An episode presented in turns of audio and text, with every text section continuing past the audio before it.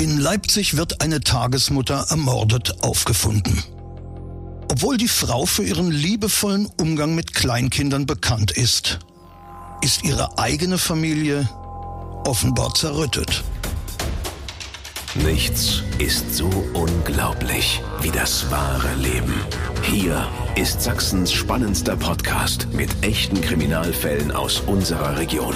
Nach Recherchen von True Crime Autor Henna Kotte. Aufgeschrieben und erzählt von Maximilian Reg. Hier ist Tod in Sachsen. Der Mordcast. Achtung, nicht geeignet für Kinder und Jugendliche unter 16 Jahren. Heute eine schrecklich nette Familie. Leipzig am Morgen des 10. Oktober 2013.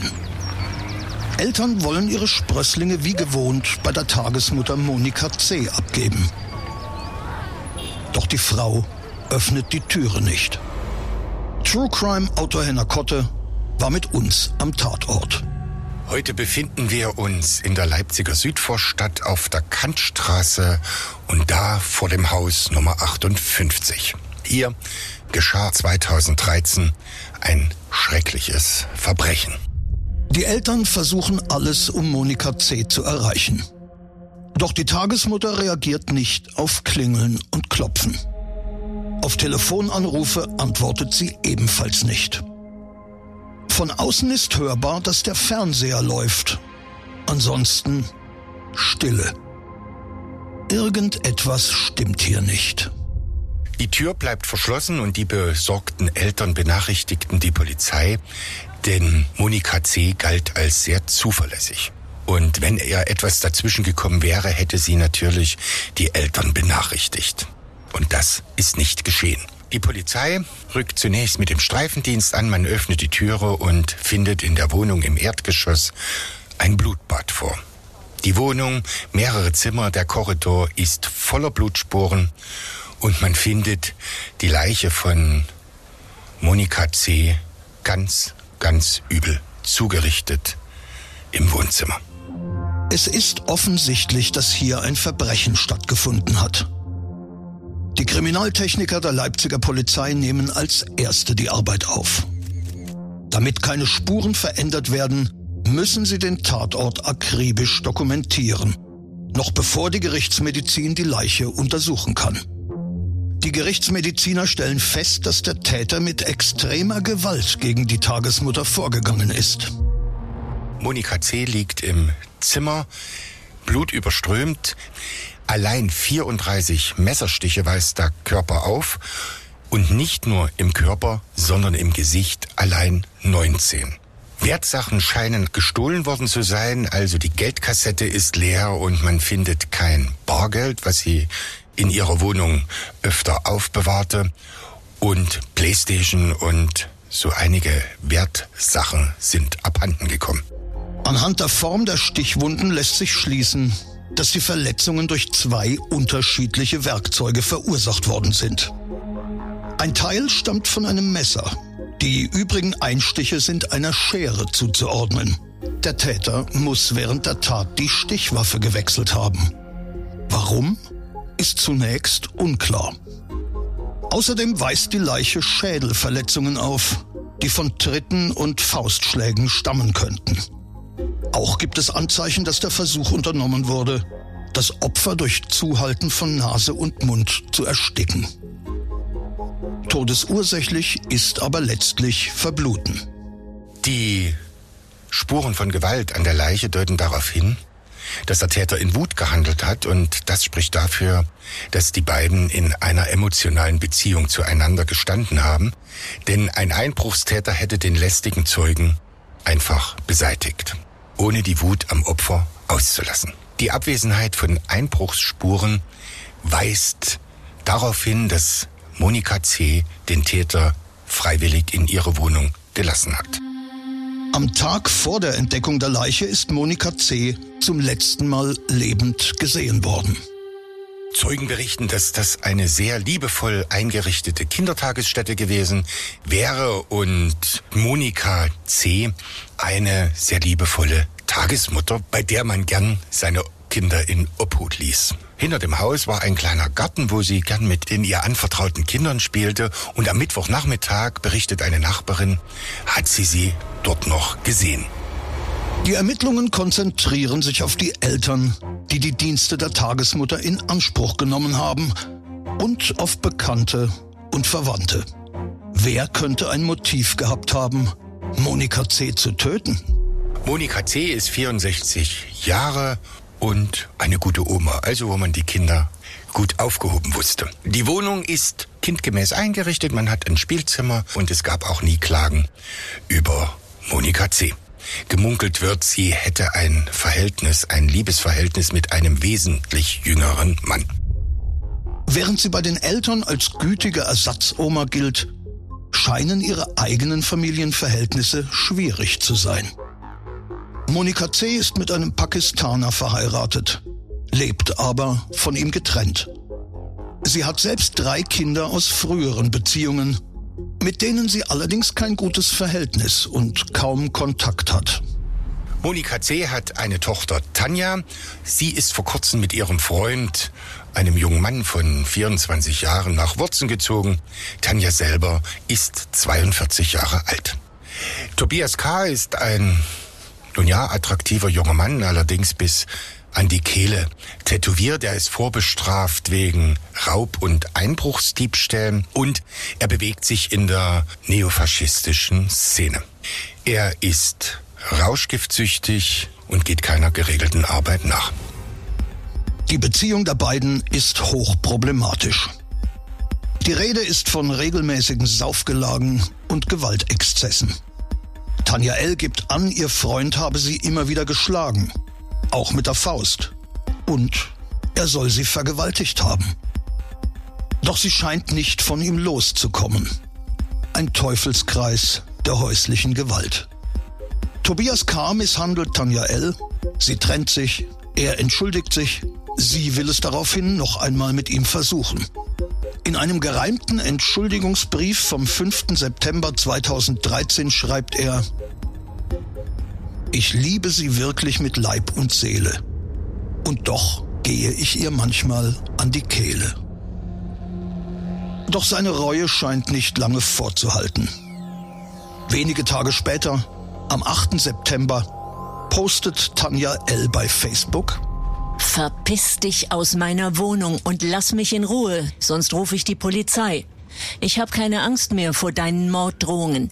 Wenn mir was passiert in den nächsten Stunden, weiß jeder hier, wer es war. Sein Name ist Tobias K. Dann flieht sie ins Frauenhaus. Auch bei der Polizei hat sie ihren Liebhaber bereits wegen Körperverletzung angezeigt. Was Tanja L. zu diesem Zeitpunkt nicht weiß, Ihr Lover hat auch ein Verhältnis mit ihrer 64-jährigen Mutter Monika. Auch die hat Tobias K. bereits angezeigt. Allerdings wegen eines Diebstahls, sagt Henna Kotte. Offenbar steht Tobias K. auf ältere Frauen, die er eventuell auch finanziell ausnutzt, denn Monika C. hatte bereits vor einigen Monaten eine Anzeige gestellt, dass Tobias K. aus ihrer Wohnung über 11.000 Euro entwendet hat. Das ist schon eine hohe Summe, die erarbeitet sein will. Und Monika C. forderte von Tobias K. dieses Geld zurück. Tobias K. hat seinen Drogenkonsum, sein Sexualleben, seine Fäuste und seine langen Finger offenbar nicht im Griff. Er ist der Einzige im Umfeld der Getöteten, dem man eine derart brutale Tat zutrauen könnte. Die Beamten versuchen, seiner habhaft zu werden, müssen sich allerdings in Geduld üben. Nach zwei Tagen taucht Tobias K. auf. Die Polizei nimmt ihn vorläufig fest. Tobias K. leugnet, etwas mit der Tat zu tun zu haben. Aber die Liebesverhältnisse mit beiden Frauen gibt er zu. Tobias K. hat Schnittverletzungen an der rechten Hand. Dafür liefert er eine wenig glaubwürdige Erklärung. Er sei mit dem Fahrrad in die Scherben einer zerbrochenen Bierflasche gestürzt. Doch das Verletzungsmuster lässt auch andere Schlüsse zu. Bei Messerattacken verletzen sich die Täter häufig selbst an der Hand, weil der Griff des Messers durch das Blut des Opfers rutschig wird und die Klinge beim Zustechen in die Handfläche gleitet. Das könnte der Grund gewesen sein, vom Messer zur Schere zu wechseln. Die Leipziger Polizei ermittelt außerdem einen Freund von Tobias K., bei dem er kurzzeitig nach der Tat Unterschlupf gefunden hatte. Der Freund berichtet, dass Tobias K. bei ihm seine Wäsche gewaschen hat und er habe bei ihm seine Schuhe geputzt. Die Polizei sucht die Wohnung des Freundes auf, um nach eventuellen Spuren noch zu suchen. Sie finden nichts. Bis auf eine kleine Plasterbürste, die auf dem Waschbecken liegt. Das ist die Bürste, mit der Tobias K. seine Schuhe putzte und tatsächlich finden sich an ihr Blutspuren von Monika C. Tobias K. ist dringend tatverdächtig. Auch in der Wohnung der Getöteten können ihm Blutspuren zugeordnet werden. Weil er nach der Tat die Wohnung nach Wertgegenständen durchsucht hat, ist sein Blut auch in Schubladen und Schränken zu finden. Fünf Monate nach der Tat kommt es zur Anklageerhebung. Die Staatsanwaltschaft ist sich sicher, dass sie den Täter anhand der Indizien überführen kann. Tobias K. schweigt. Als Tobias K. einsieht, dass er auch ohne ein Geständnis verurteilt werden wird, macht er schließlich doch noch eine Aussage. Unter der Last der Indizien gesteht Tobias K. die Tat. Er hätte an jenem Abend, als er Monika C. aufsuchte, unter Drogen gestanden. Er hätte Heroin und Crystal Meth und Alkohol konsumiert. In der Wohnung sei es zum Streit gekommen um das Geld. Daraufhin habe Monika nach dem Messer gegriffen und ihn bedroht. Er habe ihr das Messer aus der Hand entwinden können und habe nun selber zugestochen an den weiteren Tatablauf, sagt er, kann er sich kaum erinnern. Sie sei ihm nochmal ins Wohnzimmer gefolgt und er habe nach einer Schere gegriffen und habe nochmals auf sie eingestochen. Er leugnet vehement, dass er aus der Wohnung Gegenstände, Wertsachen entwendet hat. Das Gericht erkennt in dem späten Geständnis den Versuch des Angeklagten, die wesentlichen Vorwürfe zu seinen Gunsten abzuschwächen. Für einen strafmildernden Rauschzustand oder eine andere Bewusstseinsstörung gibt es keinerlei Anhaltspunkte, sagt der Gerichtsgutachter. Ein Freund von K. sagt aus, dieser habe in seiner Küche ein Messer entwendet, das zu den Wunden des Opfers passt.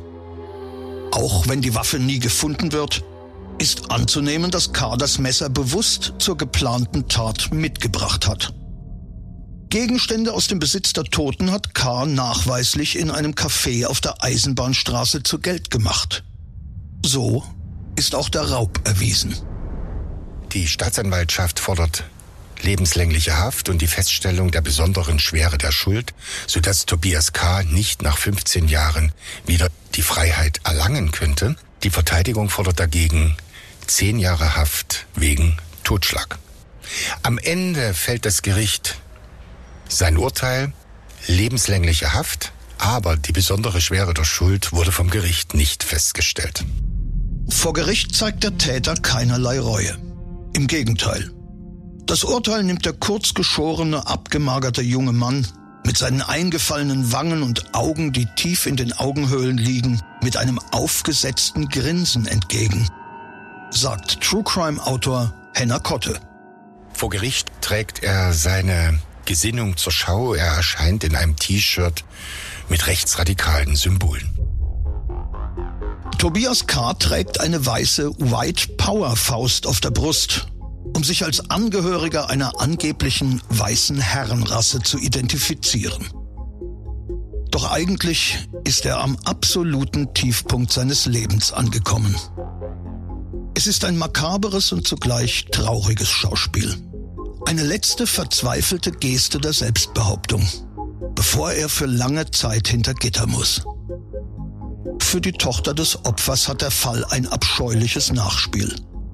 Als Erbin muss sie die Wohnung der Mutter räumen und an den Vermieter übergeben. Weil sie keine finanziellen Mittel hat, einen Tatortreiniger zu beauftragen, muss sie das Blut ihrer eigenen Mutter beseitigen. Tod in Sachsen. Der Mordcast. der Podcast mit echten Kriminalfällen aus Sachsen. Alle Folgen jetzt überall, wo es Podcasts gibt. Autor und Erzähler Maximilian Reg. Recherche True Crime Autor Henna Kotte. Tod in Sachsen. Der Mordcast ist eine Produktion von Regiocast, deutsches Radiounternehmen.